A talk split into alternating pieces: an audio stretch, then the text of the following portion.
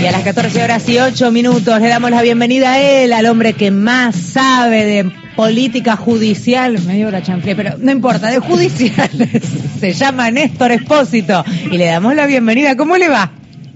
La entraña para mí bien cocida. No, no, nene, bien jugosa. Sí, jugosa. No, no, para, para vaca viva me voy al campo. No, No, no, bien cocida. no entendés nada. Bueno, no comes con nosotros. Desde que te pusieron jugosa. esta cortina se distorsiona todo acá. está más libre, me gusta, me gusta.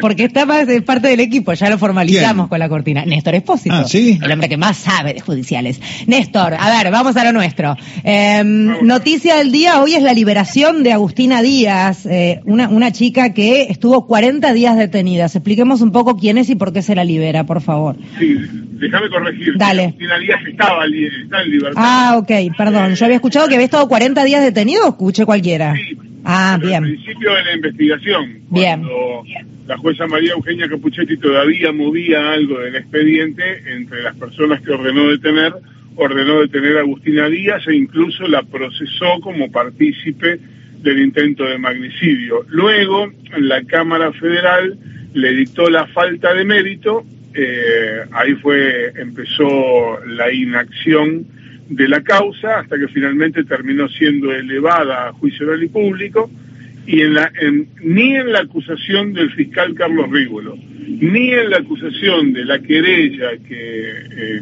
impulsan los abogados de Cristina, la acusaron a Agustina Díaz. Entonces, aquella falta de mérito, sin que se hiciera ninguna medida adicional de investigación, la falta de mérito no te desvincula, no dice que sos inocente, dice que no hay pruebas suficientes y que hay que seguir investigando. Bueno, eso aquí no pasó. No la volvieron a investigar, como nadie la acusó, el fiscal pidió el sobreseimiento y hoy la jueza Capuchetti dijo, bueno, esta chica no tiene nada que ver con el intento de magnicidio y le dictó el sobreseimiento. Todo parece indicar que esto va a quedar firme, porque si el fiscal había pedido el sobreseimiento, no lo va a apelar. Y si la querella no la había acusada, pues tampoco lo va a apelar. En consecuencia, hay una de las acusadas por el intento de magnicidio que hoy zafó de todo. ¿Y, y se ve oportuno, se ve correcto? ¿Cómo, cómo lo entendés vos, Néstor? Mira, yo lo que recuerdo de los primeros momentos de la causa respecto de Agustina Díaz es que es una chica muy jovencita, con no toda la lucidez que uno puede esperar para una persona que está involucrada en semejante delito. Eh, a mí siempre me, generó, casi te diría que cierta ternura, en su declaración indagatoria ella dijo, yo quiero volver a casa con mi mamá, yo quiero volver a la escuela. Estaba completando la escuela nocturna y estaba preocupada, sin saber que podía llegar a comerse 20 años de prisión, estaba preocupada porque no quería perder la regularidad en, en la escuela que estaba cursando. Qué delirio, qué delirio todo, la verdad, como, como a veces, eh, sí, a mí me pasa lo mismo que a vos, Néstor, yo los veo como una mamá y, y a- uno, uno de- desde ese lugar a veces tiene cierta empatía en cuanto a decir, este, esta piba no entendía nada ni dónde estaba metiéndose. Lo cierto es que tenía, lo, lo que la comprometía a ella eran un par de chats con esta chica, con, con Brenda. En rigor, en rigor, ella tenía agendado en su teléfono a Brenda Uliarte como amor de mi vida. Claro. Nunca nadie explicó si eso significaba una, una relación afectiva o era otra cuestión. Lo concreto es que después de que se produjo el intento de magnicidio, a ver, vamos a ordenarnos. El, cuando hay un primer intento frustrado, que es cuatro días antes de aquel primero de septiembre, ese día que Sabal Montiel dice, no, ya se metieron adentro, le toqué la espalda a Kisilov, ese día eh, Brenda Oliarte le dice, me cansé de todo, hoy me convierto en San Martín, y Agustina Díaz le responde por WhatsApp, ¿de qué me perdí? Como no entendiendo nada de lo que le estaba diciendo. Y es ahí cuando Brenda Uliarte le dice, mandé a un tipo a matar a Cristina, pero falló.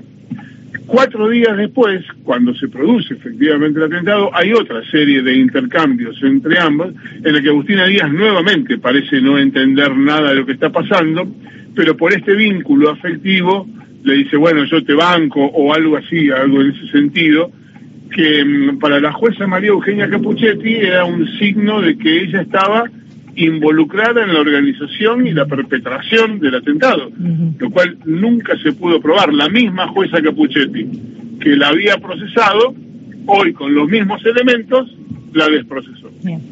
Néstor, la semana está terminando con una novedad que es este, la identidad de Dari Revolución, esta mujer que ofrecía la pistola 9 milímetros, el hallazgo del arma también. ¿Cómo va a seguir esto en la órbita de la investigación de Martínez de Giorgi?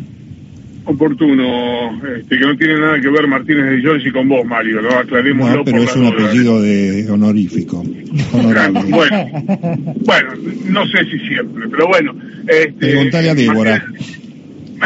Martínez de Giorgi, le, pregunto a Martínez si... Está bien, habla, habla del juez.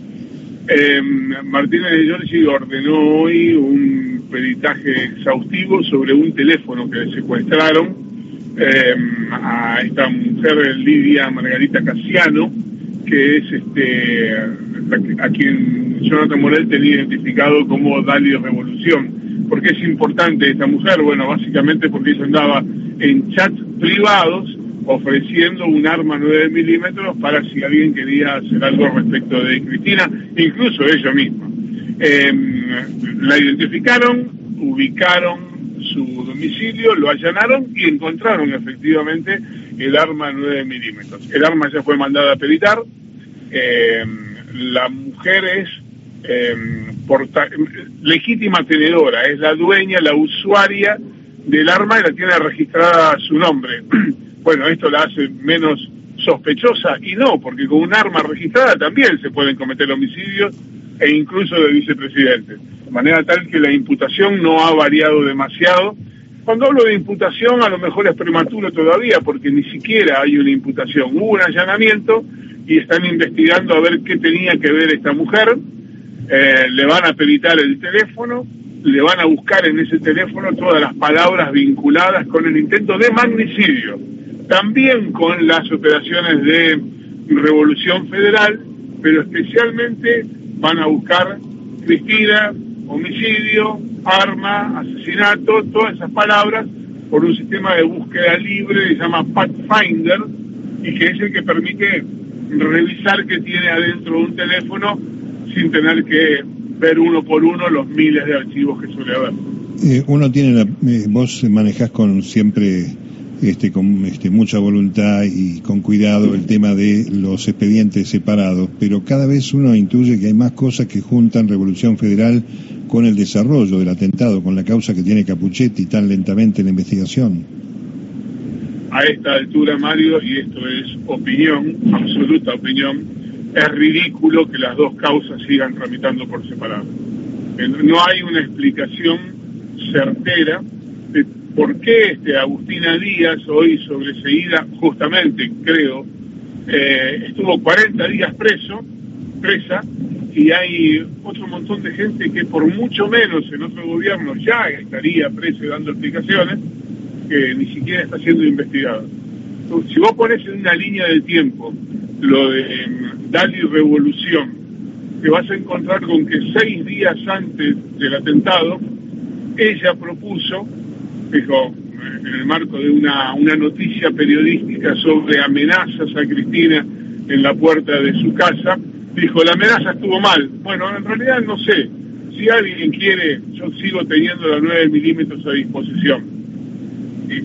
días antes se había producido un vivo de WhatsApp por parte de Jonathan Morel, el líder de la Revolución Federal, donde hablando con integrante de Revolución Federal en el sur, le dijo, che, qué lástima que a vos te conocen, porque si no podríamos ir y meternos, infiltrarnos, cantar dos días la marcha peronista y cuando se distraen dispararle a Cristina. Todo eso ocurrió todo. Sin embargo, Revolución Federal no está siendo investigada por el intento de magnicidio. Em, eh, la verdad es que es, escucharlo por parte de Néstor, que además está buenísimo, Néstor, porque te vas un poquito atrás y volvés a contar el cuento, porque uno se va olvidando de los detalles y está buenísimo también porque uno vuelve a tomar conciencia y mejor perspectiva. Eh, ¿Qué nos queda como importante que nos hayamos tocado en cuanto a noticias en el ámbito de lo judicial? Mira, hoy pasó en rosa lo judicial, aunque no es estrictamente judicial, pero hoy pasó algo que me parece significativo y que sobre el final del gobierno de Alberto Fernández termina concretando algo que se anunció y de, alguna manera se ejecutó de se nos cortó. oficial. ¿Para qué se cortó justo justo en el comienzo de lo que estabas contando se cortó, Néstor? Estás en la calle, creo. Estoy en la calle. Sí, a ver, retoma todo desde el comienzo porque se cortó. Sí, por favor. Te decía que hoy salió publicado en el boletín oficial un decreto que concreta algo que el presidente Alberto Fernández había anunciado y, empezado a ejecutar desde el inicio de su gestión. Eh, el decreto este reglamenta buena parte del funcionamiento de la AFI, de la Agencia Federal de Inteligencia, y tiene dos puntos, tres puntos centrales. El primero es que establece que cada uno de los agentes de la AFI tiene que tener un legajo, con lo cual, según esta modificación de funcionamiento, se acabaron los agentes inorgánicos. La AFI no puede tener agentes inorgánicos, tienen que estar todos registrados con nombre y apellido y con una ficha interna. Se terminó esa historia. A los agentes inorgánicos se les pagaba con fondos reservados, se les pagaba con billetes, un sobre con billetes.